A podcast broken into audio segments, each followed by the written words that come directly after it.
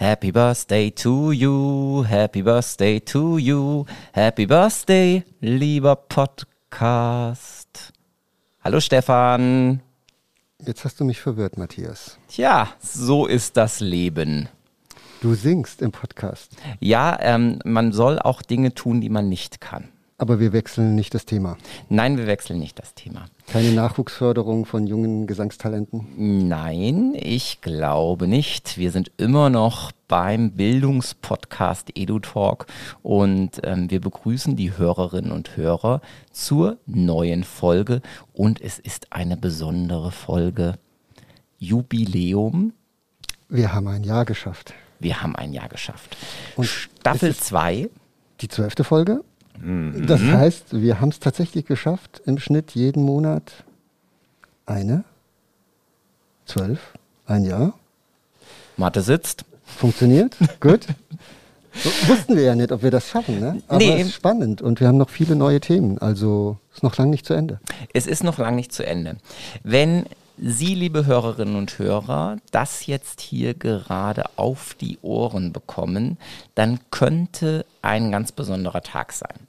Nämlich wir veröffentlichen am Freitag, den 18. Juni. Und wenn Ihr Handy jetzt also an diesem Freitag gepinkt hat und Ihnen angezeigt hat, dass also bei Spotify, Deezer, Amazon oder Apple jetzt eine neue Folge von uns steht, ähm, dann ist der Deutsche Digitaltag angebrochen. Denn der ist an besagtem 18. Juni. Was ist dieser Deutsche Digitaltag? Der Deutsche Digitaltag, den hätten wir auch erfinden können, Matthias. Ähm, wir backen einfach immer kleine Brötchen, das ist mir schon völlig klar. Genau. Eins unserer großen Anliegen ist es, digitale Kompetenz in die Bevölkerung zu bringen und Themen zu setzen. Und ähm, die Bundesregierung hat festgestellt, dass es da große Defizite gibt und sie brauchten einen Tag. Das macht man ja dann. Man sucht sich Tage, um Themen in die Gesellschaft zu tragen. Und ähm, deswegen finde ich es durchaus sinnvoll, weil es ganz große Defizite gibt. Aber wir fangen nicht wieder beim KMK-Papier an und 63 digitalen Kompetenzen, die jeder können sollte. Ähm, aber genau darauf zielt es. In der Bevölkerung Aufmerksamkeit zu erzeugen zu digitalen Themen, die Alltagskompetenzen umfassen, berufliche Kompetenzen, aber die weit ausstrahlen bis in Demokratie, in Gesellschaft hinein. Und das war auch unsere Idee zu sagen, Deutscher Digitaltag, letztes Jahr 2020. Wir befassen uns mit dem Thema ausführlicher und dauerhafter und beginnen mal einen Podcast. Genau, und äh, seitdem ähm, haben wir verschiedene ja, Bildungsphasen auf digitale Kompetenzförderung hin abgeklopft und haben dann gesagt, okay, jetzt machen wir das Thema in der zweiten Season ähm, ein bisschen breiter und ähm, schauen auf Bildung in unserer Region hier in Fulda insgesamt. Was sind da so die äh, großen Themen? Und ähm, ja, der Deutsche Digitaltag, der, also es hat ja mittlerweile jeder so seinen Tag. Also es gibt bestimmt einen Tag des Mettbrötchens ähm, und es ist völlig belanglos. Ähm, aber der Deutsche Digitaltag ist schon ein bisschen größer und jetzt da ist mehr dahinter. Aber, jetzt kriegen wir Le äh, Leserzuschriften von der Metzgereiinnung, das sage ich dir. Äh, äh, ja, ähm, es gibt bestimmt auch einen, einen, Tag des veganen Tofus oder so. Okay. Aber ähm, unentschieden. Unentschieden, oder? Unentschieden. Und was ich sagen will, ist, es lohnt sich in die Shownotes zu gucken und diesen Deutschen Digitaltag auch mal anzuklicken, denn da gibt es eine Aktionswebseite und da finden sich also wirklich Massen von Veranstaltungen, wo ich über dieses Thema Digitalisierung ähm, tiefere Einblicke gewinnen kann. Ähm, das lohnt sich auf jeden Fall und es ist also auch eigentlich falsch gelabelt. Es ist nämlich mittlerweile eine ganze Woche, ähm, wo es Angebote gibt. Und ähm, wir sind eines dieser Angebote mit unserem heutigen Podcast. Wir wollen anlässlich dieses Digitaltages über MINT-Förderung sprechen. MINT-Förderung in der Region Fulda, Zukunftschancen in Naturwissenschaft und Technik. Also sind wir eigentlich noch inhaltlich ganz anschlussfähig. Ja, ich würde sagen, das ist ein geborenes Thema für unseren Podcast. Und wir haben Gäste, charmante Gäste hier in unserem kleinen Podcast-Studio, aber auch im Fernen, das habe ich gar nicht abgefragt, aber ich glaube, ich kann mich erinnern, Göttingen. Nein, oh, oh, nein, Hannover, es wird hier. Das, würde ich mal das können die, ja, ähm, okay, das können die Hörerinnen und Hörer jetzt nicht sehen, aber genau hier wurde gerade vehement mit dem Kopf geschüttelt. Nein, niemals Göttingen. Ähm, es ist Hannover. Na gut, die Landeshauptstadt, aus der die Politiker kommen. Sehr gut. Wen haben wir zu Gast? Zu Gast haben wir Sandra Diegelmann. Sie ist Netzwerkkoordinatorin und Trainerin arbeitet bei der Volkshochschule des Landkreises Fulda und ist für das Haus der kleinen Forscher in Osthessen zuständig. Und ähm, von ihr werden wir bestimmt ja erfahren, worum geht's da, ähm, was machen die da und warum sollte ich da den ein oder anderen Blick riskieren. Dann haben wir Susan Gamper. Und sie ist Abteilungsleitung der zentralen Studienberatung bei der Hochschule Fulda. Und sie leitet da nicht nur den ganzen Tag die Abteilung, sondern sie hat da auch Praxis und äh, hat also wirklich Kontakt mit Menschen und Studierenden in der Beratungstätigkeit. Also sie ist auch in der Studienberatung wirklich dann aktiv und da werden wir auch miteinander ins Gespräch kommen, wo da eigentlich die Brücke zu MINT und MINT-Förderung geschlagen werden kann. Last but not least, Hannover, ähm, Professor Dr. Sascha Skorupka.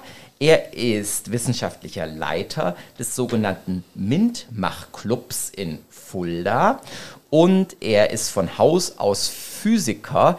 Das wäre mir jetzt nicht gleich eingefallen, weil er eigentlich an der Hochschule Fulda im Fachbereich Ökotrophologie tätig ist. Allen Gästen ein ganz, ganz herzliches Willkommen in der Runde und wir steigen direkt ein mit unseren üblichen Kennenlernfragen, um ja. ein bisschen, ja, es, es menscheln zu lassen. Auch in der Folge 12 wieder die gute alte Tradition, anstatt einer klassischen Vorstellung drei Fragen, damit wir unsere Gäste ein wenig besser kennenlernen. Susan, ich fange mit dir an. Was wolltest du eigentlich gerne werden, als du klein warst? Ich wollte ziemlich lange Schauspielerin werden. Tatsächlich. Okay. ja. Das ist jetzt doch eine Diskrepanz zur Studienberatung, Hochschule, Bildungsarbeit. Ja. ist ein spannender Weg. Ja, tatsächlich. Ähm, ich habe mich für ein kulturwissenschaftliches Studium entschieden und ähm, das qualifiziert für allen möglichen Einsatz im Berufsleben ähm, mit den entsprechenden äh, Weiterbildungen dann auch zur Studienberatung. Sehr schön. Welchen Stellenwert hat denn für dich heute Bildung? einen sehr, sehr hohen. Bildung ist aus meiner Sicht ein Schlüssel. Ähm, ein Schlüssel für individuelle, individuelle Weiterentwicklung, für individuelles Glück, auch für wirtschaftlichen Erfolg. Ähm, und mir ist der Aspekt der Chancengerechtigkeit da besonders wichtig. Es ist mir ein großes Anliegen, ähm, dass eben Bildung für so viele, alle wie möglich, so gut wie möglich verfügbar ist. Dann bist du an deiner Stelle, an der richtigen Stelle angekommen sozusagen. Das passt sehr gut. Letzte Frage. Was ist für dich persönlich die größte Errungenschaft der Digitalisierung? Also für mich persönlich, also selbst für mich konkret. Ähm, ich hatte im letzten Jahr, wie wahrscheinlich die meisten anderen, eine wahnsinnig steile Lernkurve. Äh, fand es interessant, was man doch in kurzer Zeit alles ja an Fertigkeiten sich auch drauf schaffen kann. Also ich kann äh, jetzt Screencasts aufnehmen und habe so Super. rudimentäre Filmschnittfähigkeiten und solcherlei. Das fand ich ganz überraschend und habe doch an war erstaunt, dass man doch eine recht große Resilienz auch für so Veränderungen ähm, ja entweder hat oder dann auch entwickelt in der Zeit. Das ist so meine, meine Bereicherung gewesen, ja. Prima, vielen Dank. Ja, Sascha in Hannover. Ähm, wir haben beim Warm-up so ein bisschen über Alter hier in unserer Gruppe gesprochen. Ähm, wir waren aber ja alle mal jung und ähm, da hattest du auch schon Träume, was du mal beruflich machen möchtest. Was war denn das? Das ist ja eine wunderschöne Einleitung. Du warst mal jung. Also es gibt wir Teile alle waren mal jung. Ich, es gibt Teile von mir, wo ich sagen würde, da bin ich immer noch ganz schön jung, weil eine Sache, die ich mir glücklicherweise immer noch bewahrt habe, ist so diese kindliche Begeisterungsfähigkeit und Freude daran, Dinge zu tun. Damit gehe ich manchmal mit meiner Familie und ich glaube manchmal auch meinen Studierenden ein bisschen auf die Nerven, wenn ich dann voller Begeisterung mit strahlenden Augen wie ein kleines Kind irgendwelche Experimente vorführe, die die Studierenden mm, minder stark interessieren. Aber naja, also gut. Ähm, und als ich klein war, also als ich ein Junge war, da wollte ich was. Heute wollten, wollen ja alle Leute was mit Medien machen, wie das immer so scherzhaft heißt. Ähm, ich wollte damals immer was mit Weltraum machen. Also ich fand Weltraum super spannend und alles, was damit zusammenhängt. Und ich gehöre zu der Generation, wo wir beim Thema Alter sind, gehört zu der Generation, die tatsächlich damals auch den ähm, ersten Teil, der ja offiziell der vierte Teil von äh, Krieg der Sterne ist, der den ersten Teil damals, als er rausgekommen ist, im Kino gesehen hat und völlig geflasht war und völlig klar war, ich will auch ein Raumschiff und ich will ein Laserschwert und ich möchte natürlich auch einen Androiden haben. Und ähm, im Laufe meiner beruflichen Karriere habe ich dann festgestellt, dass das eine oder andere jetzt vielleicht nicht sofort möglich ist. Und deswegen bin ich dann im Physikstudium erstmal so in das Thema Laser eingestiegen, bin dann aber tatsächlich in der Promotion wieder, oder was heißt wieder, bin dann im Weltraum gelandet, weil ich dann tatsächlich an äh, Weltraumprojekten mitgearbeitet habe und hatte dann so, so, so einen kleinen, also so ähm, meine kleine Freude daran, äh, was mit Weltraum zu machen. So richtig rausgekommen bin ich nicht, aber immerhin scheinen sich doch Kindheitsträume ein Stück weit realisiert zu haben. Jetzt arbeitest du an einer Hochschule. Man munkelt, das hat was mit Bildung zu tun. Ähm, welchen Stellenwert hat aber Bildung für dich so ganz persönlich? Also wenn man einen Professor, insbesondere an einer Hochschule, wo der Anteil der Bildung ja ähm, oder der Lehre, die gemacht werden muss, doppelt so groß ist wie bei einer Universität, ähm, so einen Menschen zu fragen, was er von Bildung hält, das ist äh, quasi so eine rhetorische Frage. Ne? Ich muss ja jetzt schon aus, allein aus dienstlichen Gründen sagen, dass ich das natürlich ganz wichtig und ganz toll finde. Aber ähm, tatsächlich habe ich das große Glück, dass mir mein Job auch wirklich Spaß macht und mir dieses Bildungsanliegen auch sehr, sehr wichtig ist. Ähm, ich komme, äh, Susan Gamper hat es ja eben schon gesagt, Bildungsgerechtigkeit spielt eine große Rolle. Ich komme aus einer bildungsfernen Familie und habe tatsächlich über einen relativ langen Weg mich ähm, ähm, über ganz viel Bildung und auch die Möglichkeit, dass das eben ähm, ja oder, oder aufgrund der Tatsache, dass es so viele Möglichkeiten gegeben hat, sich weiterzubilden, ist tatsächlich äh, bis an eine Hochschule als Lehrkraft geschafft. Und äh, deswegen spielt für mich Bildung aus meiner persönlichen Erfahrung heraus eine ganz, ganz große, ganz wichtige Rolle. Und ich habe es als äh, große Bereicherung erlebt tatsächlich, dass ich ähm, aus mit meinem familiären Hintergrund so weit kommen konnte. Das finde ich ganz toll und ich freue mich auch immer noch sehr darüber. Und aus der professionellen Ebene, aus der beruflichen Ebene ist es natürlich so, dass Bildung äh, für mich ein ganz, ganz wesentlicher Inhalt ist und äh, ich immer sehr ähm, bestrebt bin, das auch so gut wie möglich rüberzubringen, was natürlich bei den Studierenden unterschiedlich ankommt, aber das ist, so ist es eben halt auch. Das ist das Leben, genau. Ähm, die Digitalisierung, du hast Star Wars ähm, als großes äh, Science-Fiction-Werk äh, bereits angesprochen. Was ist denn da so dein äh, persönlicher R2D2? Das, ist eine gute Frage. Tatsächlich bin ich, was Digitalisierung angeht, auf der einen Seite ein bisschen ernüchtert und auf der anderen Seite total begeistert. Also das, ähm, es gibt immer noch kein R2D2 und es gibt äh, viele Dinge, die damals in der Science Fiction entwickelt worden sind oder gedacht, vorgedacht worden sind, äh, sind heute nicht Realität. Aber ganz, ganz viele andere Dinge sind ähm, nicht nur Realität, sondern so sehr Normalität geworden, dass es tatsächlich bemerkenswert ist. Und ich stehe diesen Dingen zum Teil sehr kritisch gegenüber. Also ich gehöre zu der Generation, die 1984 von George Orwell äh, gleich mehrfach gelesen hat. Also ich habe in mehreren Klassen haben, fanden das die Deutschlehrer eine gute Idee, das äh, zu unterrichten und das zu behandeln, dieses Buch. Insbesondere im Jahr 1984, wo ich noch zur Schule gegangen bin. Und äh, wenn man das, was in diesem Buch drin steht, vergleicht mit dem, was jetzt Normalität ist, da ist es schon erschreckend, was es da für, Para für Parallelen gibt. Und ich äh, empfehle meinen Studierenden auch immer wieder, dieses äh, ja sehr alte, aber heutzutage hochaktuelle Buch zu lesen. Das ist so eher dieser kritische Aspekt und der positive Aspekt sind ganz, ganz viele Möglichkeiten, ähm, die diese neue digitale Welt ermöglicht, die Dienste, die dahinter stecken und naja, so die Nerdseele, die in mir drin steckt, äh, die Physiker, Mathematiker, Nerdseele, die ist natürlich total begeistert von dem ganzen technischen Krams. Ne? Also ich finde es unglaublich faszinierend, was auf der äh, technologischen, ingenieurwissenschaftlichen Ebene möglich ist. Vielen Dank. Dann kommen wir zu Sandra Diegelmann, eine liebe Kollegin von uns. Sandra, was wolltest du denn werden, als du klein warst? Ja, ich wollte nicht direkt zu VHS kommen und dort einsteigen. Ich hatte auch andere Kindheitsträume und zwar hat sich das bei mir im Bereich der Optik abgespielt. Ich wollte tatsächlich Optikerin werden ähm, und hatte damals eine ganz äh, prägende ja, ein prägendes Erlebnis, muss ich sagen, bei der Beratung, wo es dann hieß, eine Frau hat in diesem Bereich äh, keine Chance, äh, einen Beruf zu finden, einen Arbeitsplatz zu bekommen, was mich dann tatsächlich ein bisschen in Stocken äh, geraten ließ und ich erstmal der Empfehlung gefolgt bin, dann was Wirtschaftliches zu machen und habe die Wirtschaftsschule schön besucht und durfte feststellen, das ist auch nicht meine Welt und freue mich heute mit Herz und Seele Pädagogin zu sein und habe mich dort dann äh, sehr gut verankert gefühlt und äh, kann das in der VHS jetzt und bei den kleinen vor schon super gebrauchen und umsetzen. Da habe ich ja was Neues über dich gelernt und du ja. bist dann perfekt mit dem Thema heute hier. ähm, ja, welchen Stellenwert hat Bildung für dich?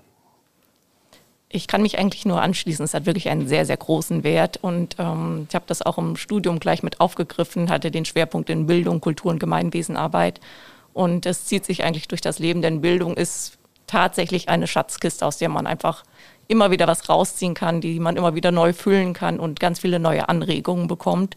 Und das Schöne ist, man kann es eben auch teilen, ohne dass es weniger wird. Also das finde ich immer ganz, ganz toll, was Bildung angeht. Prima. Letzte Frage. Was ist für dich die größte Errungenschaft, die die Digitalisierung mitgebracht hat? Das ist eine ganz spannende Frage für mich, Stefan. Du kennst mich, ich bin nicht der Mensch, der sofort auf Digitalisierung springt und schreit Juhu, äh, habe aber ganz, ganz viele positive Dinge jetzt gerade auch im letzten Jahr erleben dürfen, wo man ähm, festgestellt hat, es bringt einfach die Menschen auch ein Stück weit näher. Also ich bin ganz klar begeistert davon, äh, wie man im letzten Jahr die Kontakte halten konnte und wie man Botschaften verschicken kann, obwohl Menschen einfach weiter weg sind. Das ist für mich wirklich was äh, ganz Wesentliches. Ja, ich habe dich ganz oft in meinem Büro erwischt, ähm, in Videokonferenzen, weil wir haben ähm, durch die Abstandsregeln der Pandemie natürlich Sitzprobleme in den Büros, sodass äh, nach Möglichkeit zu Hause gearbeitet wird. Und ähm, ich habe ein kleines Büro, aber mit einer guten Internetleitung. Und wenn ich komme, sitzt ganz oft Sandra drin und hat irgendeine Schalte mit dem Haus der kleinen Forscher. Das hat mich beeindruckt in den letzten Wochen. Also da war immer ja. irgendwas los und hat mir gut gefallen. Ja, das war die Vorstellungsrunde. Und jetzt wollen wir das Thema greifen. Ich gucke mal nach Hannover. Ähm, Sascha, kannst du ganz kurz mal erläutern, was versteckt sich eigentlich hinter dem Begriff MINT? MINT steht für Mathematik, Informatik, Naturwissenschaft und Technik und fasst damit all die Themenbereiche zusammen, die man so allgemein unter naturwissenschaftlich-technischen Themen zusammenfassen würde. Und ähm, da gerade die Informatik in den letzten ja, würde ich mal sagen, so 20, 30 Jahren eine immense Bedeutung gekommen, bekommen hat, spielt das natürlich auch eine ganz große Rolle jetzt. Und die Mathematik als die verbindende Wissenschaft von äh, Naturwissenschaft, Technik und Informatik spielt natürlich auch eine wichtige Rolle. Und das ist halt dieses Gesamtpaket. Mhm.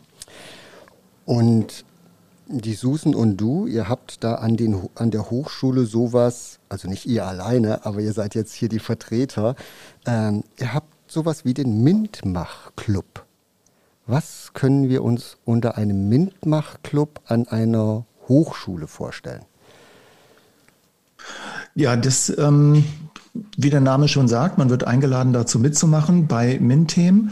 Und zustande gekommen ist das Ganze schon vor vielen Jahren. Also ähm, so Größenordnung vor zehn Jahren haben sich damals die Akteure in Fulda, die sich mit dem Thema Bildung und insbesondere Bildung im MINT-Bereich auseinandergesetzt haben, zusammengesetzt und haben versucht, ähm, Gelder von der Landesregierung zu bekommen, um ähm, Bildungsthemen im Bereich MINT forcieren zu können, also Angebote und, und äh, Unterstützung im Bereich MINT forcieren zu können. Da ging es um die Kinderakademie, da ging es um das offene Laborfolder und ähm, damals auch um die ähm, Schulverwaltung, die da äh, sich mit engagiert hat und natürlich auch die Hochschule als ähm, quasi wissenschaftliche Bildungsinstitution, die ähm, natürlich auch großes Interesse daran hat, MINT-Nachwuchs zu bekommen, der in den entsprechenden Studiengängen sich dann einschreibt und äh, sich dort ausbilden lässt. Und ähm, das Projekt MINTMACH Club lief dann auch äh, bis letztes Jahr, bis Ende letzten Jahres. Und äh, weil das Ganze so erfolgreich war, also wir haben ähm, so im Umkreis Fulda wird man bestimmt schon von uns gehört haben, wir haben die First Lego League, wo wir hier einen Regionalwettbewerb schon seit vielen Jahren ausrichten. Wir haben die Science Slams, die dreimal im Jahr stattfinden, jetzt auch schon seit ich glaube, drei, vier Jahren. Wir haben, gut, letztes Jahr ist das leider alles ausgefallen, aber davor waren es dann so drei, vier Jahre, wo das stattgefunden hat. Ähm, wir haben die MINT-Labortage, die auch äh, sehr erfolgreich äh, besucht worden sind, wo nicht nur die Hochschule Fulda als äh, Betreiber von vielen Laboren Schüler eingeladen hat, Schülerinnen und Schüler eingeladen hat, sondern auch die Kinderakademie und auch das Vonderau Museum. Das heißt, wir haben viele Angebote, ähm, in unserem Programm, ähm, mit denen wir von jungen Schülerinnen und Schülern bis hin zu Erwachsenen möglichst ein breites, breites Spektrum an Menschen ansprechen wollen und für MINT-Themen begeistern wollen. Das ist so der Hintergrund. Du hast gerade die First Lego League angesprochen. Weißt du denn schon, ob sie dieses Jahr stattfinden darf? Plant ihr das oder sieht es schlecht aus? Wir planen aus? das, ja. Und wir haben tatsächlich auch schon einen Termin, äh, bei der der Regionalwettbewerb in Fulda stattfinden soll.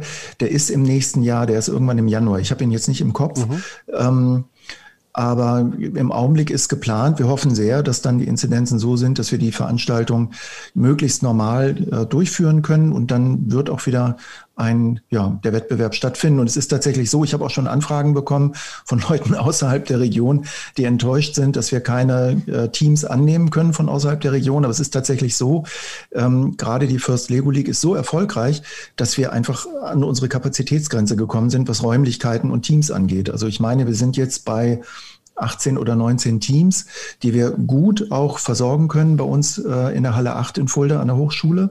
Ähm, und jedes weitere Team würde einfach den Organisationsaufwand so extrem in die Höhe treiben, wenn wir dann noch andere Räume nehmen müssten und das alles ganz anders aufteilen müssen, dass wir einfach gesagt haben, wir, wir können nicht noch größer werden. Und ähm, Wachstum ist zwar schön, aber irgendwann muss man auch einfach sagen, so mehr geht eben nicht, wenn man es sinnvoll machen will. Und die Grenze haben wir erreicht mit regionalen Teams. Das ist das Bemerkenswerte. Also wir haben in der Region Fulda so viele Teams, dass wir wirklich immer einen ausgebuchten Wettbewerb haben.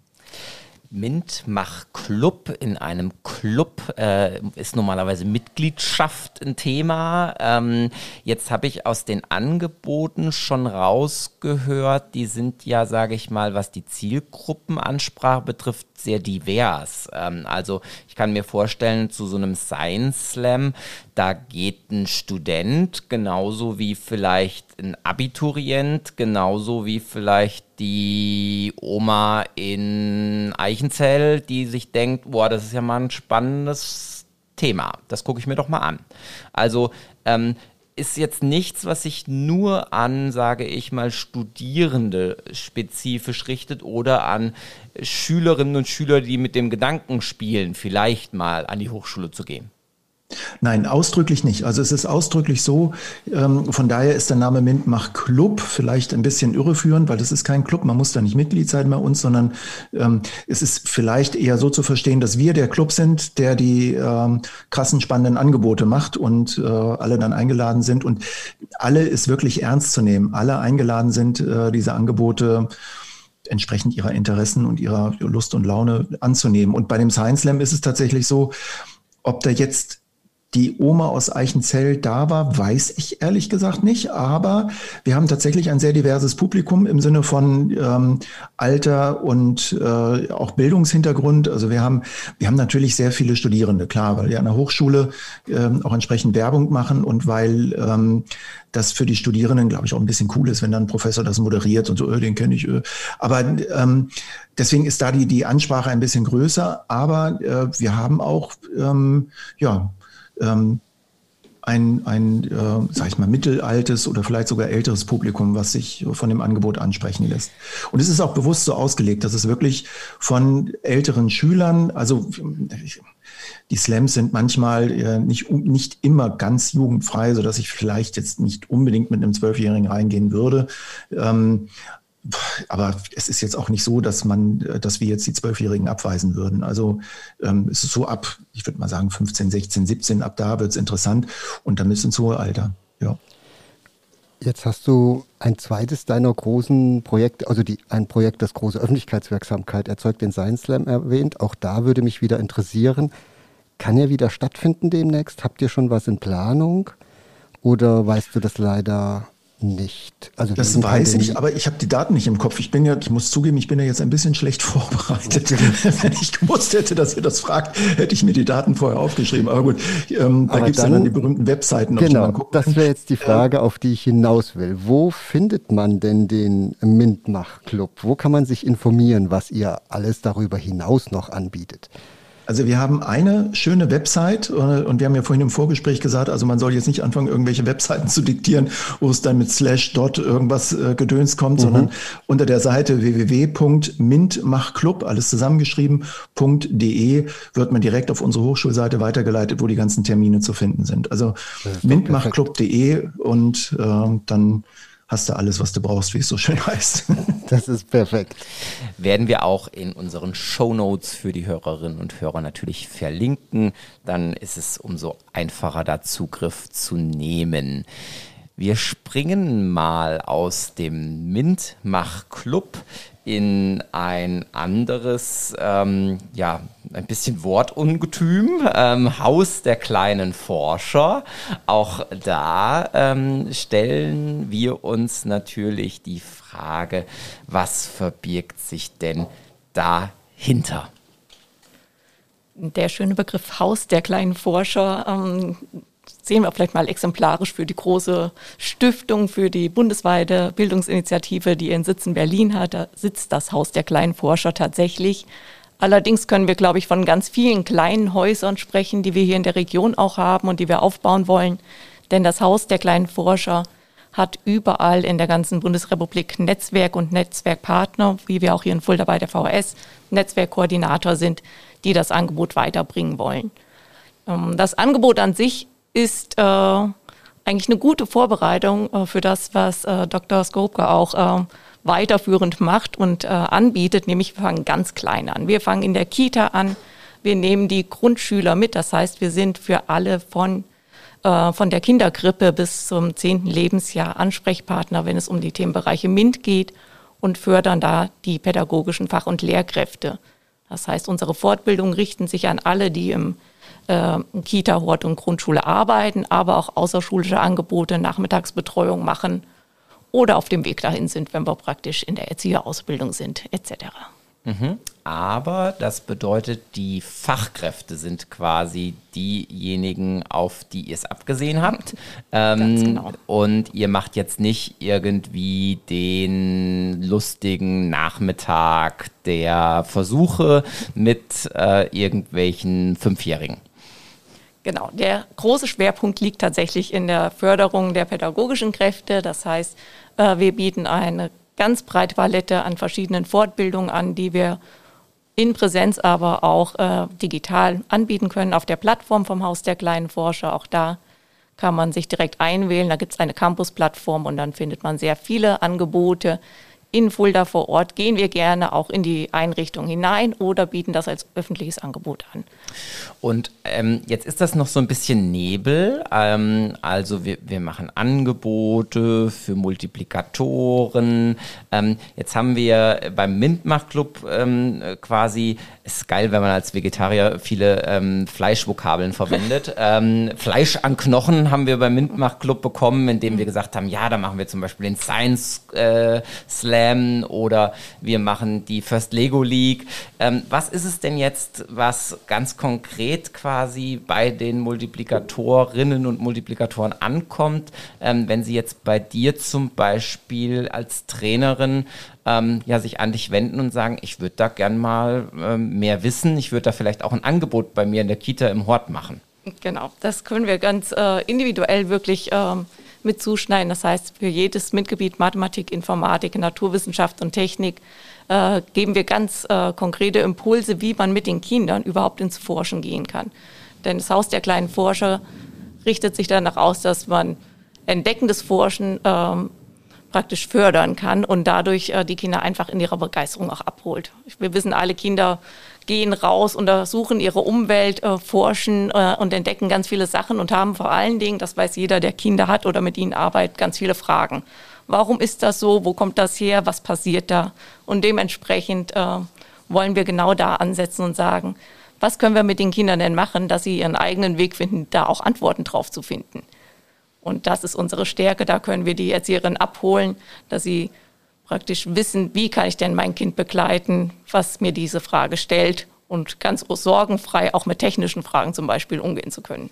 Mhm, das heißt, es ist ein ganz konkreter Hands-on-Ansatz. Also da soll wirklich was ausprobiert werden. Absolut. Wir sind immer praktisch dabei. Ähm, es ist ein, also unsere Workshops-Angebote ähm, richten sich wirklich darauf aus, dass man sagt, wir probieren alles aktiv aus. Es ist nicht nur Impuls von uns, kein Referat, äh, sondern wir haben ganz viele Materialien da, die wir immer mitbringen zu unseren Angeboten oder auch für die Einrichtungen zum Ausleihen bei uns in der VHS bereithalten. Und dann können wir alles aktiv in die Hand nehmen und ausprobieren.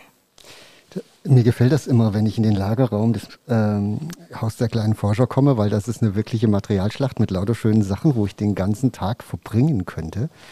Ähm, Sandra, ich habe vorher gesagt, du saßt so oft in meinem Büro und ich habe dich da studieren gesehen. Was war das konkret für ein Thema, was du jetzt zuletzt ähm, gelernt oder wo du dich darauf vorbereitet hast als Trainerin? Das gehört auch mit zu den kleinen Forschern mit dazu. Wir qualifizieren uns tatsächlich äh, permanent weiter und das ist auch äh, ein ganz großes Thema. Hier bei uns in Hessen haben wir ja den Bildungs- und Erziehungsplan. Er wurde ja in den letzten Podcasts, soweit ich weiß, schon mal auch mit angesprochen, äh, als Frau Bienert hier war und das zum Thema gemacht hat. Es ist so, äh, die Stiftung unterstützt uns tatsächlich in Hessen dabei und hat ganz konkrete Angebote konzipiert, dass wir sagen, wir können auch Fortbildungen anbieten, die Web zugelassen sind. Und da saß ich in deinem Büro, Stefan, und habe mir praktisch äh, ja, die Erlaubnis geholt, dass wir das hier auch in Hessen mit umsetzen dürfen. Das heißt, unsere Trainerinnen sind jetzt wirklich dann auf dem Weg, dass wir sagen, wir bieten es webkonform an. Und ihr habt so schöne Themen wie Wasser, Luft und solche Geschichten. Weißt du, was der Renner ist, was am meisten gebucht wird von den Erzieherinnen? Es kommen immer ganz neue Sachen und das ist auch das, wo sie ganz wild drauf sind. Also Sprudelgas ist natürlich ein, ein schönes Thema, wenn alles blubbert und äh, die Blasen steigen und äh, es äh, kleinere Explosionen, sage ich äh, mal, gibt.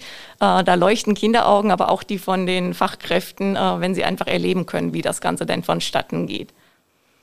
Es ist aber auch, was immer wieder kommt in, in, diesem Alter, ist Körper, muss man ganz klar sagen. Also was macht der eigene Körper, was passiert da, was habe ich alles, ähm, Licht und Klänge. Also da haben wir eine ganz, ganz große Vielfalt und jeder darf sich das passende Angebot für sich raussuchen. Und ihr habt, ähm, das, äh, darauf bin ich mal gestoßen und war ganz beeindruckt, ähm, so kleine, ähm, so kleine Mini-Roboter auch. Ähm, Pots oder sowas? Die B-Bots, genau. B-Bots, okay, ja. Die kleinen. Was passiert da? Die kann, ich, die kann ich mir in die Kita holen, oder? Die kann man sich direkt in die Kita abholen. Die haben wir auch bei uns im Verleih mit drinne. Das heißt, da sind wir im Bereich der Informatik angekommen. Auch mit Kindergartenkindern kann man schon schauen, äh, wie funktioniert denn Informatik überhaupt. Also uns geht es immer darum, nicht nur Technik anzuwenden und einfach äh, einen Knopf zu drücken und es passiert was, sondern es geht wirklich um die einzelnen Schritte bei der Programmierung. Äh, was passiert da? Wie müssen Abläufe strukturiert werden? Und das aber so weit runtergebrochen, dass jedes Kindergartenkind zum Beispiel ein anderes Kind programmieren kann, als sei es ein Roboter. Also Matthias, diese B-Bots, ne? Da muss ich aufpassen, dass ich mich nicht auf den Gang lege. Also so ein Vormittag und striche mit dem Edding auf den Gang und die dann durch. Es wäre ein guter Versuch, oder? Ja, wir haben auch lange Gänge in so einer Kreisverwaltung. Ähm, da könnte man die entsprechend äh, ziemlich lang so laufen lassen und von, also ich glaube, man sagt denen ja immer quasi, ob sie rechts, links, geradeaus. Das ist so, so das Grundprinzip. Genau. Die genau. können Zeichen am Boden lesen und die könnte man ja schön aufmalen. Das wäre eine Herausforderung für das Facility Management. Ja, ich glaube, wir werden die äh, Kreisverwaltung wie immer herausfordern ähm, in ihren Strukturen und Abläufen. Sehr schön. Ähm, Susan, Studienberatung äh, quasi als Leitung, das heißt eher strategisch konzeptionell, aber natürlich auch hands-on, wirklich in der Beratungstätigkeit. Ich habe es schon angekündigt, ähm, wo liegt denn jetzt so bei dir in deiner Person die Verknüpfung mit MINT, warum wir vielleicht auf die Idee gekommen sein könnten, dich hier einzuladen? Ja, grundsätzlich ist es so, dass Studienberatung, ähm, so wie wir sie und eigentlich auch die anderen zentralen Studienberatungen, die es so gibt, verstehen, äh, klientenzentriert arbeitet. Das heißt, wir orientieren uns in unserer Arbeit an den individuellen Bedarfen, an den Anliegen derjenigen, die zu uns kommen mit ihren Fragen zur Studienorientierung. Dabei ist es aber wichtig, dass wir eben ja, Stereotype zum Beispiel vermeiden, damit es eben nicht passiert, dass eine junge Frau, die gerne Optikerin werden möchte, dass der gesagt wird, ach, das ist eigentlich nichts für Frauen. Das ist tatsächlich Gott sei Dank heutzutage nicht mehr der Fall. Ähm, ich gehe davon aus, dass es auch in der Ausbildungsberatung nicht mehr so gehandhabt wird. Also uns ist da tatsächlich wichtig, ganz offen ähm, ja, die äh, Ratsuchenden zu unterstützen auf ihrem persönlichen Weg. Und da kann es dann eben zum Beispiel auch ausgehen, dass ein junger Mann in die soziale Arbeit geht oder eine junge Frau in die Informatik. Also das ist tatsächlich da die, sagen wir mal, Öffnung, die wir anbieten.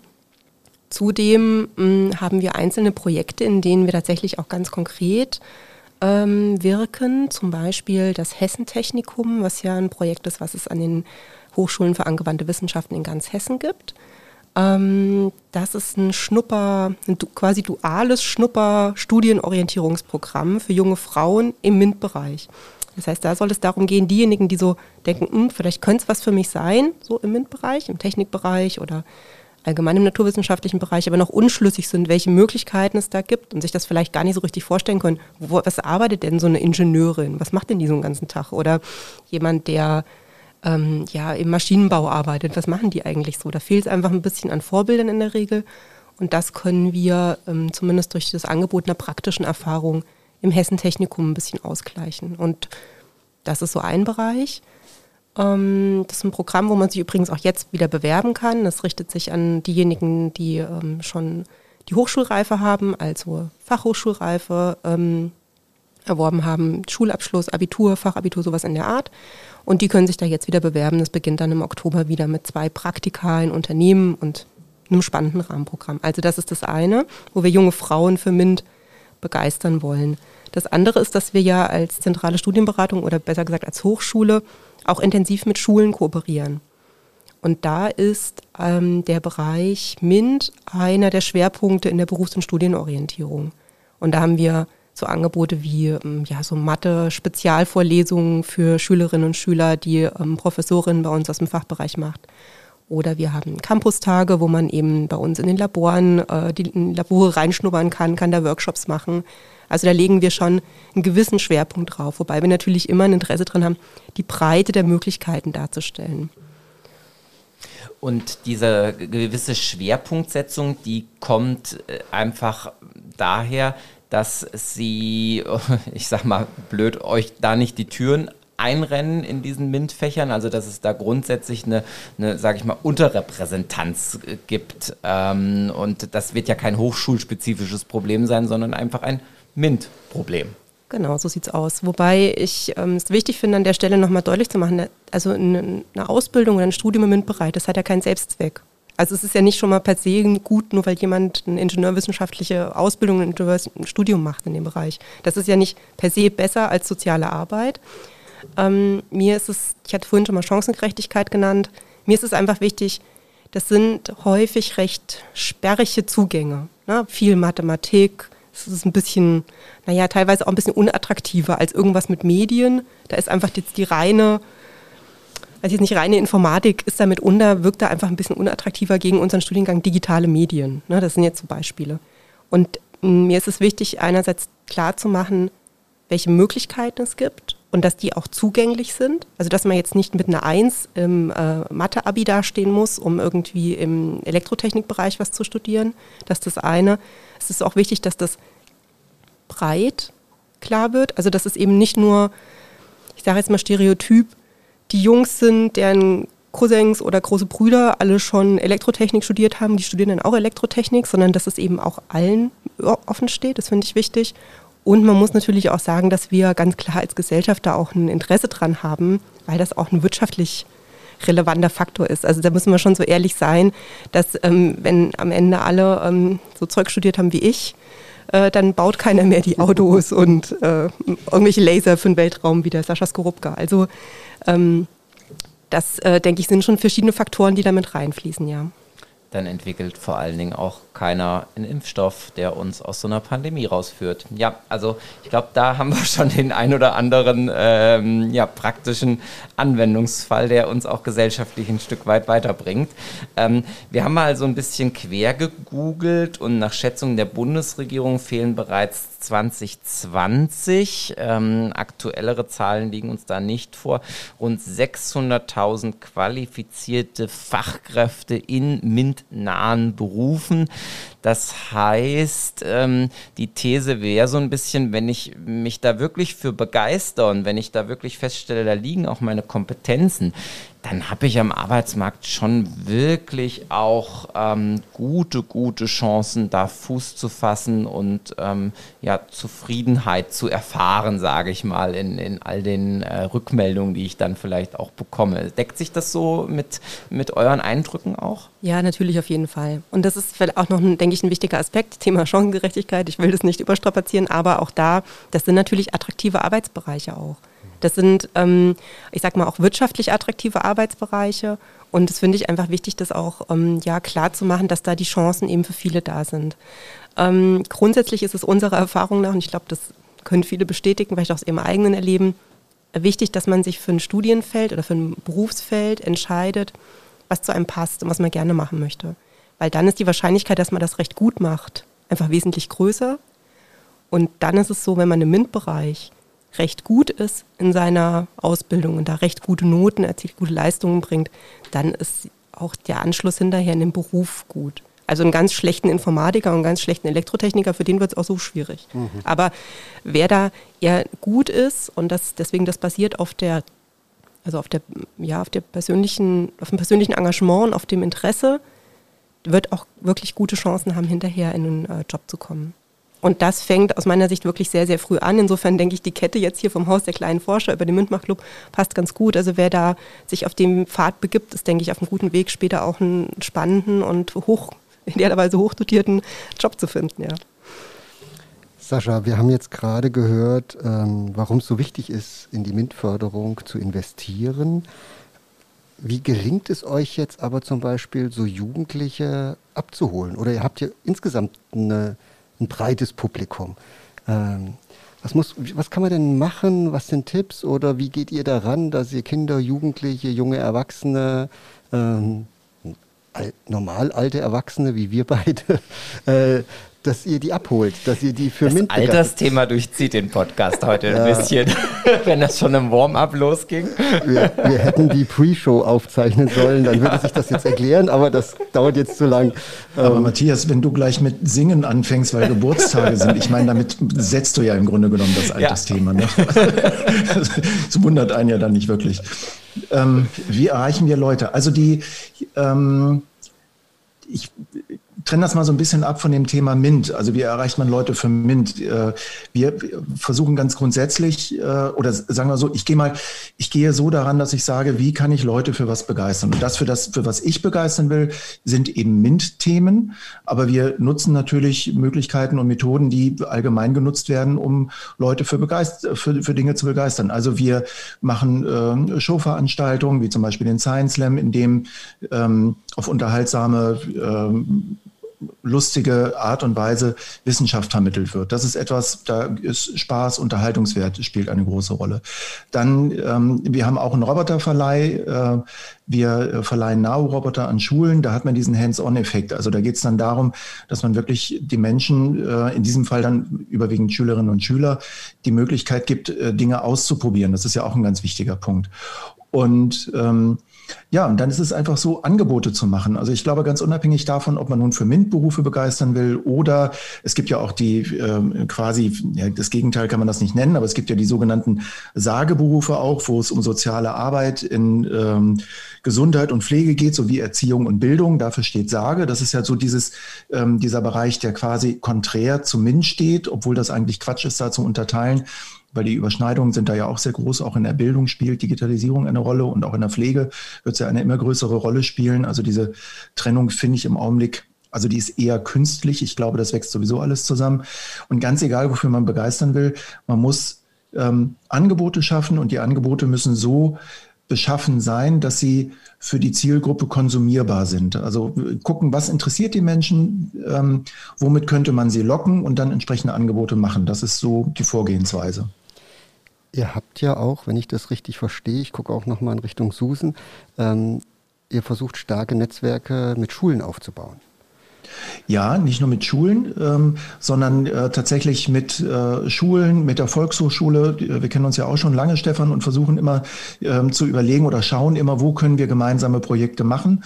Und wenn sich dort Dinge ähm, ergeben, dann tun wir das auch. Und äh, wir haben, ähm, ja, wir versuchen unser Netzwerk mit den äh, ähm, regionalen Unternehmen immer weiter auszubauen. Das klappt mal besser, mal schlechter, weil ähm, das ist auch so ein Thema, wo wir jetzt aber, glaube ich, gerade Brücken schlagen können.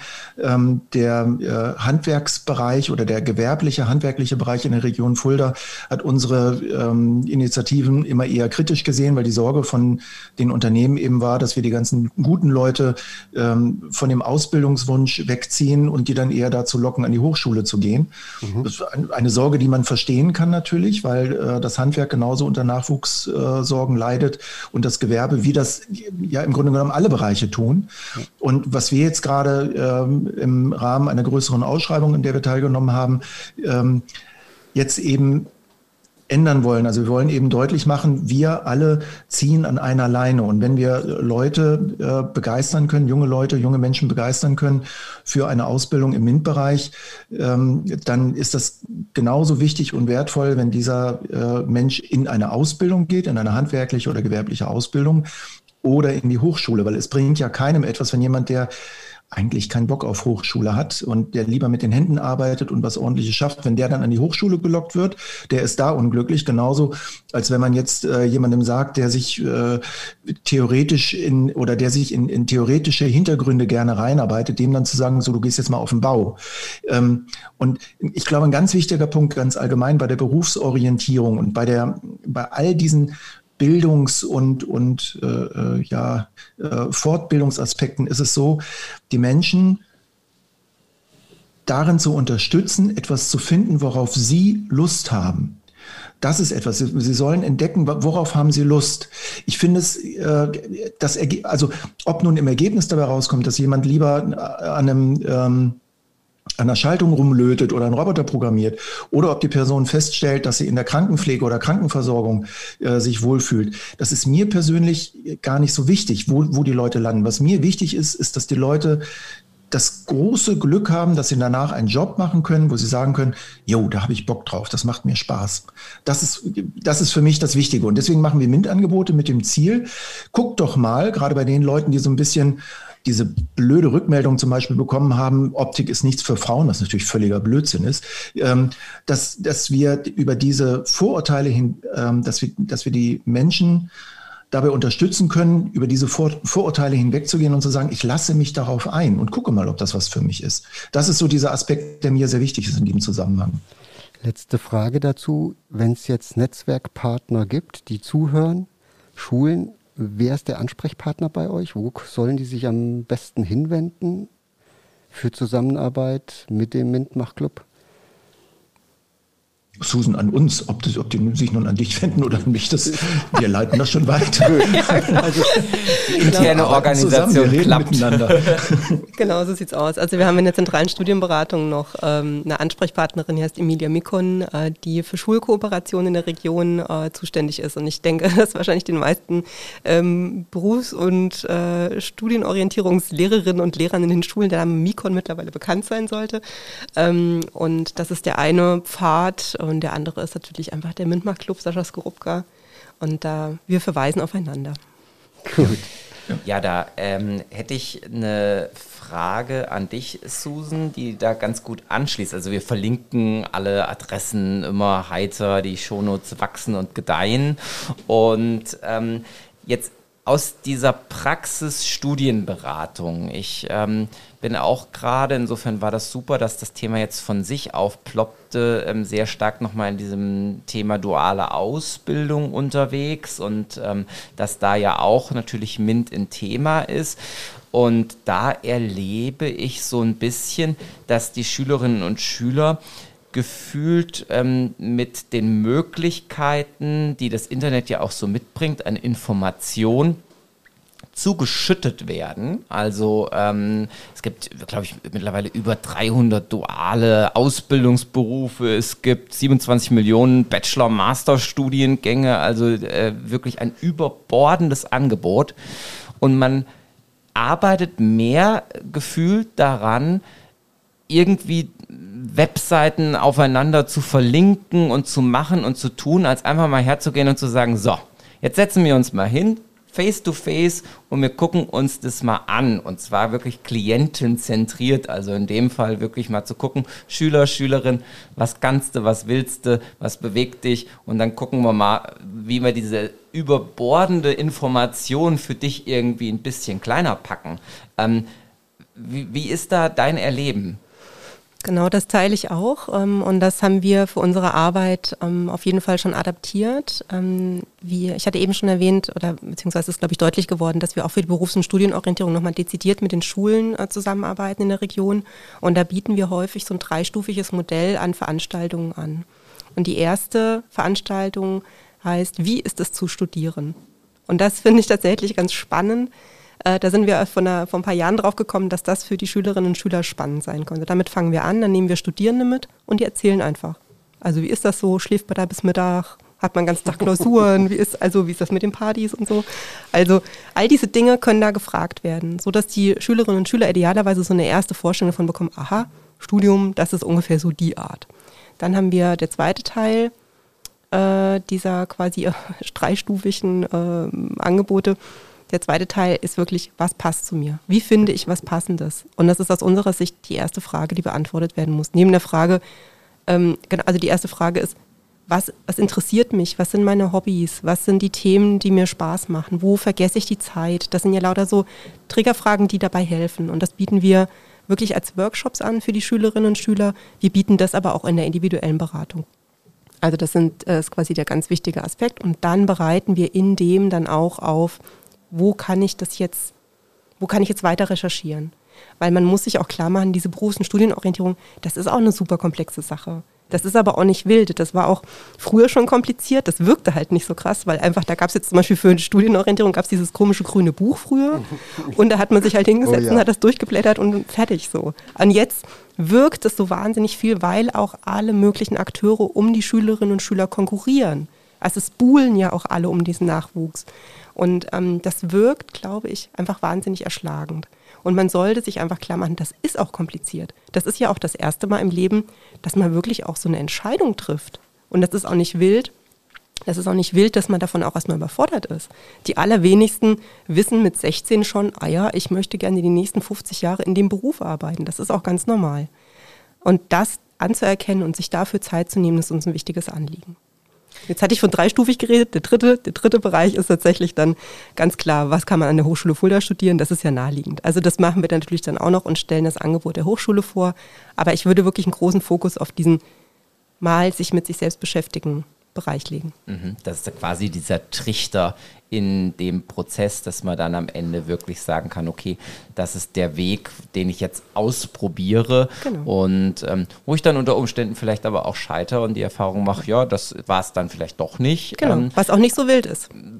Ich glaube, haben wir alle in unseren Biografien ja, genau. mal drin. Und, und das, das macht vielleicht auch, genau, das macht vielleicht auch weniger stressig, ne? wenn man sich klar macht, das ist, man muss jetzt auch nicht, erstens gibt es nicht für jede Person den einen Superweg. Ich glaube, jeder von uns jetzt hier hat im Laufe seines Erwachsenenlebens irgendwann festgestellt, oh Mensch, Optikerin, das wäre auch was für mich gewesen oder so. Also, dass man irgendwie auch sich klar macht, man muss jetzt nicht die Nadel im Heuhaufen finden. Es reicht, wenn man was findet, was einen interessiert und das dann ausprobieren.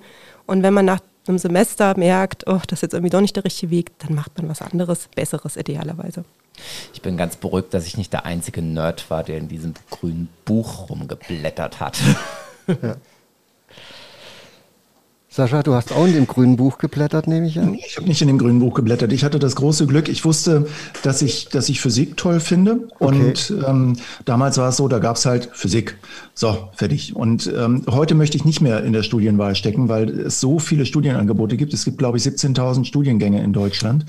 Und ähm, da hat man die Wahl der Qual. Aber was ich eben zu Susan noch ergänzend sagen wollte, ein ganz, ganz wichtiger Punkt, was man immer wieder betonen muss und immer wieder sagen muss, ist, ähm, so, ein, äh, so eine berufliche Entscheidung ist keine Sackgasse oder ist nicht endgültig, sondern, und das ist ganz, ganz wichtig, und das ist heute, habe ich das Gefühl, noch viel besser möglich, als das früher der Fall war. Das ist alles sehr durchlässig. Das ganze System ist sehr durchlässig und man kann sich im Laufe der Zeit entwickeln. Also wenn ich so in meiner Biografie schaue, ähm, ich habe äh, also rückblickend, wenn man das sich so ansieht, ganz viele Zacken und Kurven und Umwege gemacht, scheinbar. Aber es, für mich war es genau der richtige Weg, den ich so gegangen bin. Und ich möchte da, ähm, ich möchte da eigentlich nichts von missen. Manche Sachen hätten auch kürzer sein können, aber ähm, das äh, zeichnet das, was ich heute als Erfahrung auch an die Studierenden weitergeben kann, eben auch aus, dass ich wirklich rechts und links geschaut habe und viel mitgenommen habe. Und deswegen ähm, kann ich nur sagen, man muss einfach eine Entscheidung treffen. Und wenn man feststellt, das ist es nicht, dann ist es auch kein Scheitern. Ich würde in dem Zusammenhang auch nicht sagen Scheitern, sondern dann stellt man fest, äh, und das ist ein Gewinn, das ist es nicht. Also ich sehe es tatsächlich eher als Gewinn. Und ich rate auch den Studierenden bei uns äh, im ersten Semester dazu, dass sie dann konsequent handeln. Also wenn sie feststellen, Ökotrophologie, übrigens, wer das nicht kennt, das ist äh, Haushalts- und Ernährungswissenschaften. Ich werde immer wieder gefragt, was ist eigentlich Ökotrophologie? Also Haushalts- und Ernährungswissenschaften. Und wenn dann die Studierenden bei uns im ersten Semester da sitzen und mich mit großen Augen angucken, wenn ich ihnen dann was über die Physik des Garens erzähle, dann sage ich ihnen auch so, wenn sie feststellen, das ist nichts für sie, ähm, das gefällt ihnen nicht, sie haben sich was ganz anderes vorgestellt, und Sie haben auch das Gefühl, das wird sich auch nicht ändern. Dann brechen Sie ab, dann suchen Sie sich was anderes. Dann hören Sie, dann beenden Sie Ihr Leid, machen Sie nicht unnötig weiter, sondern haken Sie ab, das war es nicht, war ein Versuch, hat jetzt nicht geklappt, ist nicht schlimm, machen Sie das nächste. Sie werden was finden. Das finde ich ganz wichtig, das auch äh, so zu sagen. Sandra, ich hätte jetzt auch noch mal an dich die Frage. Du arbeitest ja mit Multiplikatorinnen sozusagen, mit Erzieherinnen und Erziehern. Wie begeistert man denn die jetzt für das Thema Haus der kleinen Forscher Schrägstrich MINT?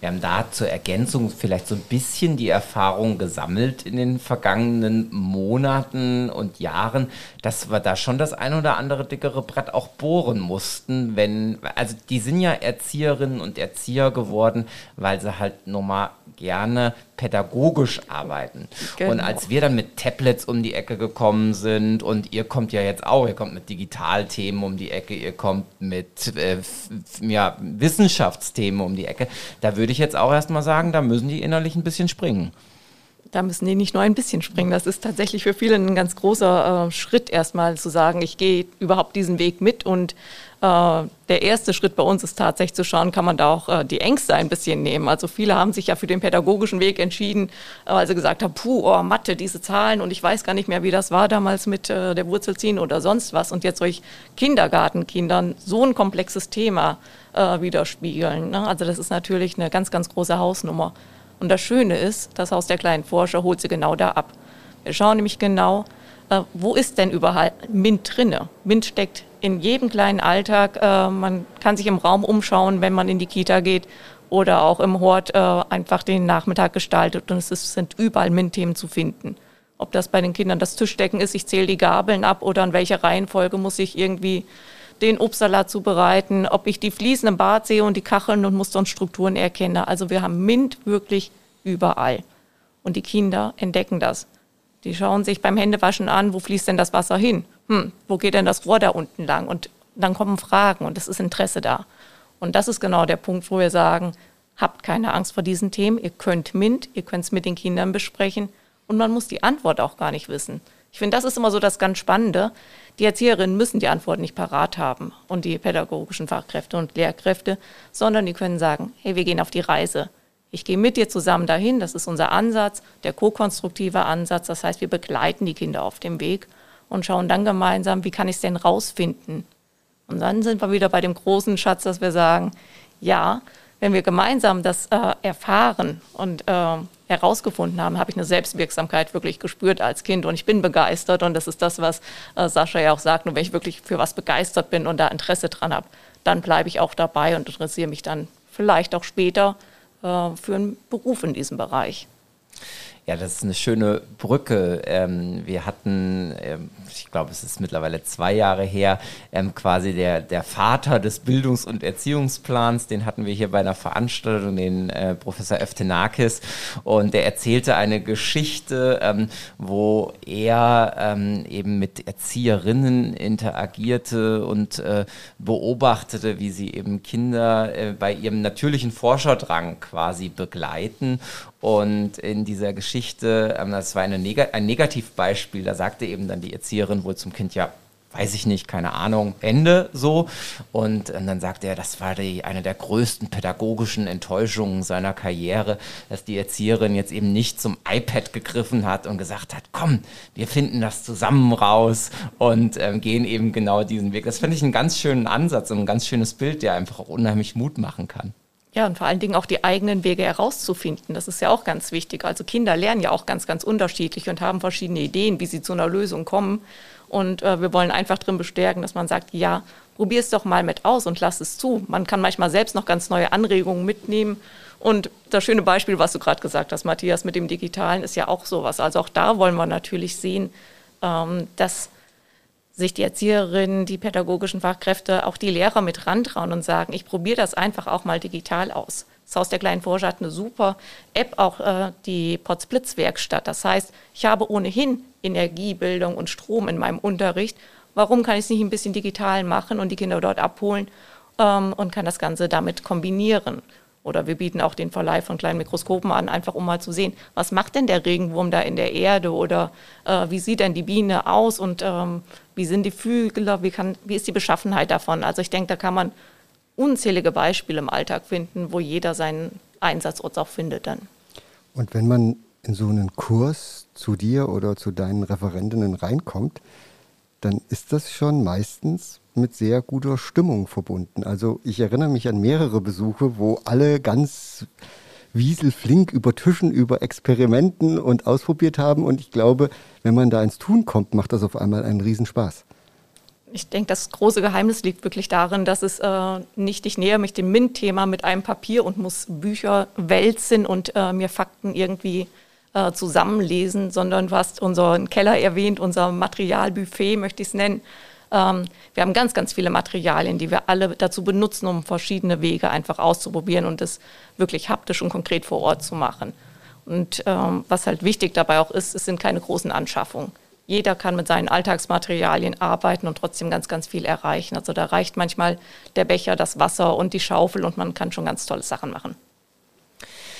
Ja, Frage ähm, an ja, euch beide, die ihr an den Hochschulkontexten dann wieder mit äh, MINT-Leuten viel zu tun habt. Ähm, wir äh, kennen aus dem Marketing, glaube ich, diese, diese Personas. Da wird so ein bisschen Stereotyp immer gezeichnet.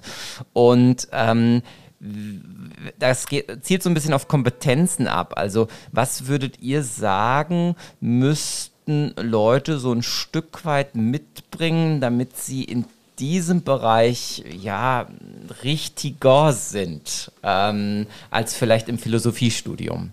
Ähm, lässt sich das so, so wunderbar personamäßig zeichnen oder ist es einfach ähm, eine Überforderung ähm, jedes Marketingstrategens?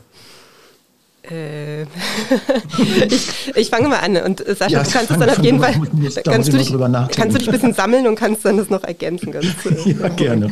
Genau, also ich, ähm, die Frage, wir haben das manchmal ähm, gerade in den, ähm, ja, ich sag mal, nicht ganz originären MINT-Studienangeboten. Äh wir haben ja die Fachbereiche angewandte Informatik, Elektrotechnik, Informationstechnik und Lebensmitteltechnologie. Wer sich dafür interessiert, da kommt die Frage ganz selten. Diejenigen, die aber zum Beispiel sich für die Ökotrophologie oder für den Fachbereich Pflege und Gesundheit interessieren, also gerade in der Ökotrophologie, da kommt das schon manchmal in der Beratung die Frage, wie gut muss man denn da in Naturwissenschaften sein?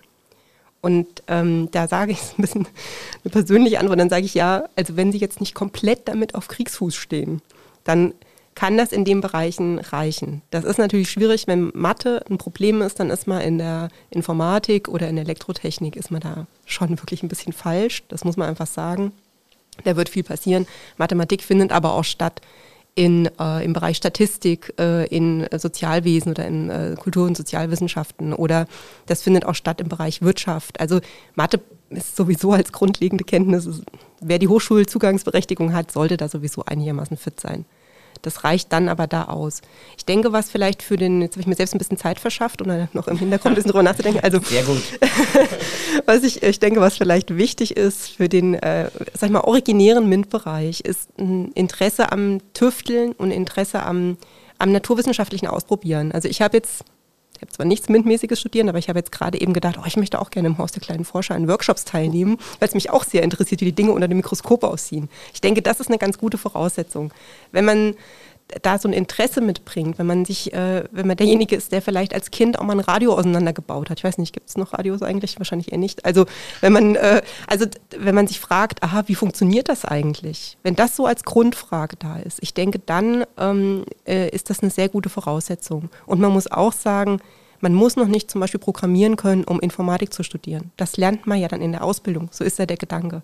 Also man muss da noch selber, man muss noch keine Ingenieurfähigkeiten haben, man muss noch kein großer Physiker sein, sondern wenn man die Grundvoraussetzungen aus der Schule mitbringt, da jetzt nicht wahnsinnig schlecht war, und ein Interesse, eine Begeisterung, ein Interesse dran, was passiert da eigentlich? Wie funktioniert so eine Maschine? Oder was passiert mit den Dingen unter dem Mikroskop? Wenn einen das interessiert, ist man, denke ich, ganz auf einem guten Weg. Oder Sascha?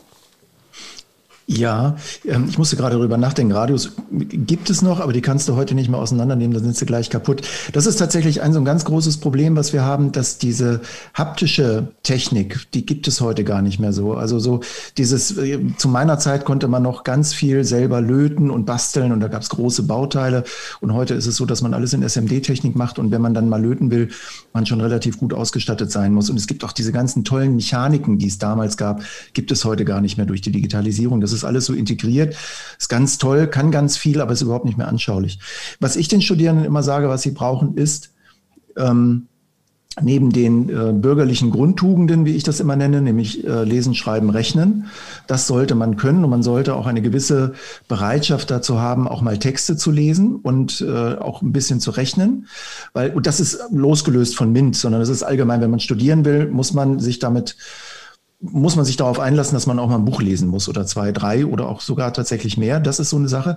Und einlassen, das ist eigentlich dieser wichtige Punkt.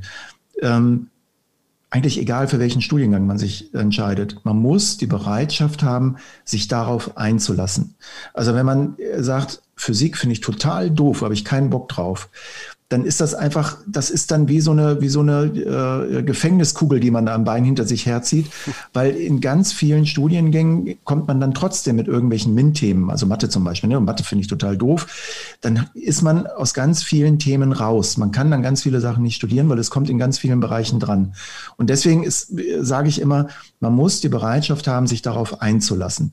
Das wird je nach Grundbildung schwieriger oder leichter, dann im Studium zurechtzukommen. Man muss mehr oder weniger nachholen, je nachdem. Aber wenn man sich darauf einlässt und sagt, alles klar, ähm, ich setze mich auf meine Pobacken und beiß mich da jetzt durch. Das ist ja auch eine gewisse Qualität, die für das Studium auch notwendig ist, sich durch Dinge durchzubeißen. Man darf nicht erwarten, dass das alles easy peasy ist und ich mache das mal eben so. Ähm, wenn man diese Bereitschaft hat, hat man eine ganz, ganz wichtige Grundeigenschaft, um sich einer Ausbildung zu stellen. In einem geringeren, auf einem etwas niedrigeren Niveau ist es ja in der Berufsausbildung genauso. Man muss sich darauf einlassen so, und man muss sagen, jo, also wenn ich jetzt Maurer äh, oder Maurerin ähm, in der Ausbildung mache, dann muss mir klar sein, dass ich mit Steinen arbeite. So, das, ne? Also lasse ich mich darauf ein. Ähm, und so kann man das für alle Berufe machen. Und deswegen, das ist so der Punkt. Sich darauf einlassen, lesen, schreiben, rechnen. Wäre toll, wenn man das äh, locker flüssig äh, von der Hand bekäme und die Bereitschaft, äh, sich lesend mit der Welt auseinanderzusetzen. Das ist schon, da hat man schon ganz viel. Ich habe neulich gelernt, dass man als Stahlbetonbauer mit Holz arbeitet. Das war mir ja. Super neu.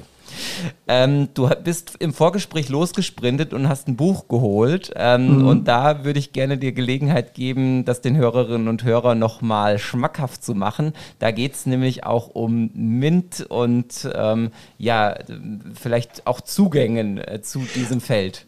Also es geht tatsächlich äh, nicht nur über MINT, auch über MINT, aber nicht nur über MINT.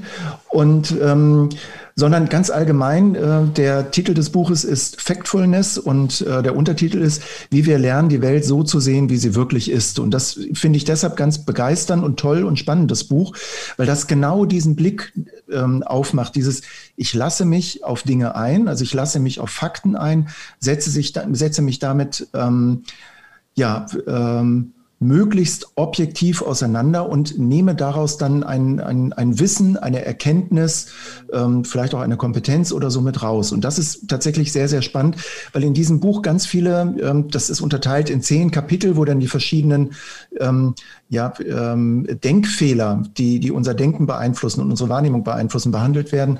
Und äh, ja, man eben dadurch ja, die Augen geöffnet bekommt, die Welt einfach faktenorientierter zu sehen und sich zum Beispiel auch von dem ganzen Alarmismus, der in der in den Medien ja immer ja, so ist, es schlechte Nachrichten verkaufen sich halt besser als gute.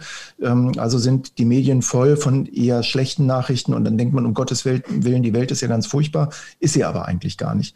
Und ähm, das ist äh, ja dieses faktenorientierte Denken und sich eben auch auf MINT-Fakten einzulassen. Ne, wenn wir über das Thema Klimawandel oder so reden, dann schadet es nicht, wenn es eine gewisse ähm, naturwissenschaftliche Grundbildung gibt, die, auf der man dann aufbauen kann, dass man bestimmte Aussagen auch verstehen kann.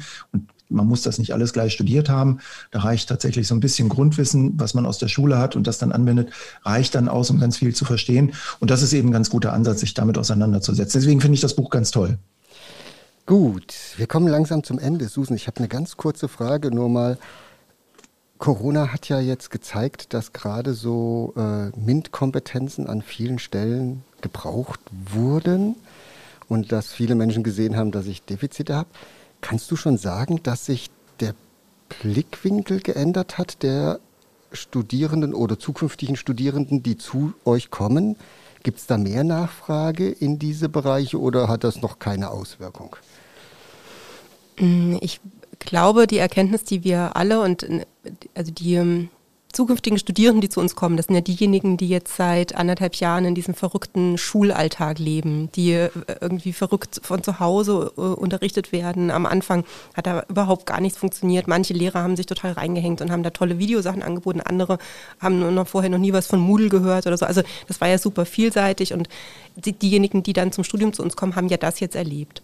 Ähm, und ich denke, dass das wahrscheinlich so ein bisschen ähnlich ist wie mit dem, was wir unsere Studierenden, wir haben ja auch Studierende seit letztem Wintersemester, die sind jetzt im, oder seit letztem Sommersemester sogar, die sind jetzt teilweise im dritten Semester, aber waren noch nie auf dem Campus der Hochschule. Also ganz bitter.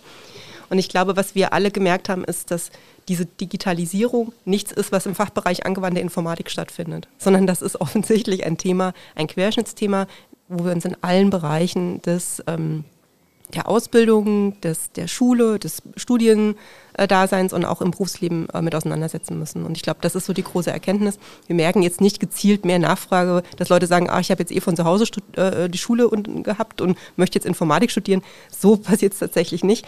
Aber ich denke, dass sich eine gewisse Normalität im Umgang mit dem Digitalen doch nochmal anders eingestellt wird. Also diese Nutzung des Digitalen nochmal anders. Jetzt weniger als äh, keine Ahnung, eine App zur sozialen Interaktion, sondern auch als, aha, das ist ein Ort, an dem ich was lernen kann, wo ich mit anderen auch in, in, in der Ausbildung interagiere oder mir Inhalte hole oder so. Ja, vielen Dank. Dann ein Blick in die Glaskugel zum Abschluss.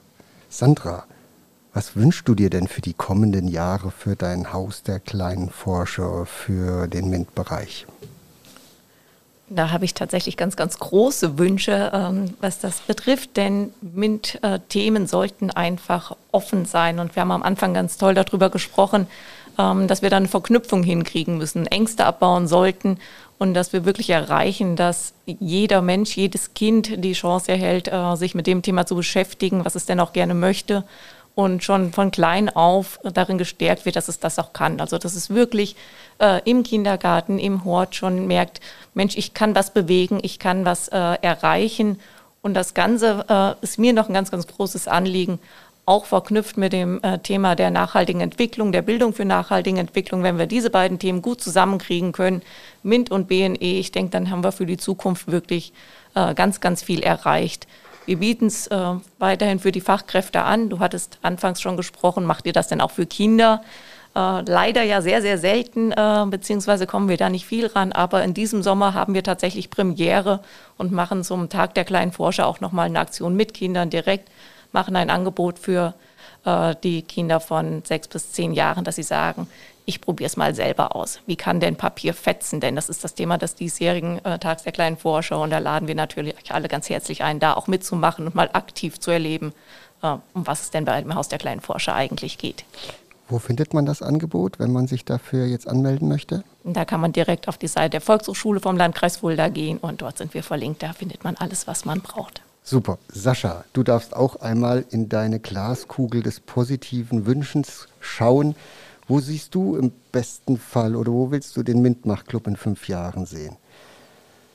Also mein großer Wunsch ist, dass wir noch vernetzter, noch enger zusammenarbeiten und unter der Marke Mintmach Club sozusagen als Dachmarke alle Angebote, alle Aktionen im Bereich MINT äh, in der Region Fulda zusammenfassen können. Ähm, also unter der Seite mintmachclub.de dann tatsächlich alle, Gebot, alle Angebote, alle Akteure in diesem Bereich zusammenfassen können, sodass, wenn es dann ein Menschen, ob Junge oder Mädchen, ob Mann oder Frau, ob Oma oder Opa ist, auf die Seite gehen kann, sagen kann, ich interessiere mich für das und das oder es gibt, was gibt es denn so Tolles, dass die Leute auf die Seite gehen können und sagen, boah, so viele spannende Angebote und ich suche mir was Passendes aus, damit all die Menschen, die da in diesem Bereich Interesse haben, auch wirklich angesprochen werden können und etwas finden und ja, sich begeistern lassen können im besten Fall. Das finde ich super. Also ich drücke dir die Daumen, ich drücke euch beiden die Daumen und wir wären am Ende. Wir haben wieder 60 Minuten voll gemacht. Ähm Vielleicht möchte aber auch unser dritter Gast noch in die Glaskugel gucken, Susan. Es tut mir leid. Susan. Ist kein Problem, ist alles gut. Ich, ich habe dich jetzt dem Mintmach-Club zugeordnet an dieser Stelle, aber. Alles gut. Ich, ich, ich habe jetzt natürlich schon überlegt, was ich sage, deswegen okay. kann ich es ganz schnell noch loswerden. Ja. Ähm, super spontan, nein, also so halb spontan zumindest. Ähm, ich wünsche mir ganz konkret einfach, dass wir zeitnah wieder Beratung in Präsenz machen können. Das muss ich mal sagen, das ist mir einfach persönlich mhm. langsam ein Anliegen. Ähm, das wäre sehr schön und langfristig, klar, wir würden einfach unsere gute Arbeit weiter fortsetzen wollen in Kooperation mit den Schulen. Wir wollen auch in Zukunft einfach für die Schülerinnen und Schüler der Region da sein. Sehr schön. Cool, vielen Dank. Jetzt äh, wirkt es doch runder für mich. Und ähm, ja, vielen Dank an unsere Gäste von heute. Das war eine muntere Runde, wie ich fand, sehr informativ. Ich glaube, es werden große Show Notes geschrieben und da können Sie, liebe Hörerinnen und Hörer, dann noch mal ganz viel nachlesen und sich da entsprechend informieren. Und dann tauchen Sie vielleicht auch beim Haus der kleinen Forscher, dem Mintmach Club oder der Studienberatung irgendwann auf. Wir wünschen Ihnen einen schönen deutschen Digitaltag und sagen bis bald. Und zum Schluss noch der Dank an Felix Rudolf von Nübelschütz wieder an den Reglern. Lieber Felix, Dankeschön dass du uns immer so gut hier äh, durch die Technik bringst. Und wieder Caroline Freimann in der Redaktion, die alles vorbereitet hat. Tausend Dank. So macht es richtig Spaß zu arbeiten. Ja, auch ein Gruß von mir zum Abschied und bis zur Folge 13.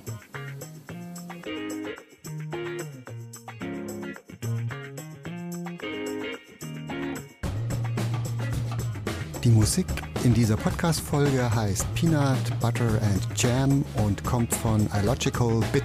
Sie wird bereitgestellt unter Creative Commons CC BY SE 3.0. Die Verlinkung finden Sie in den Show Notes. Vielen Dank.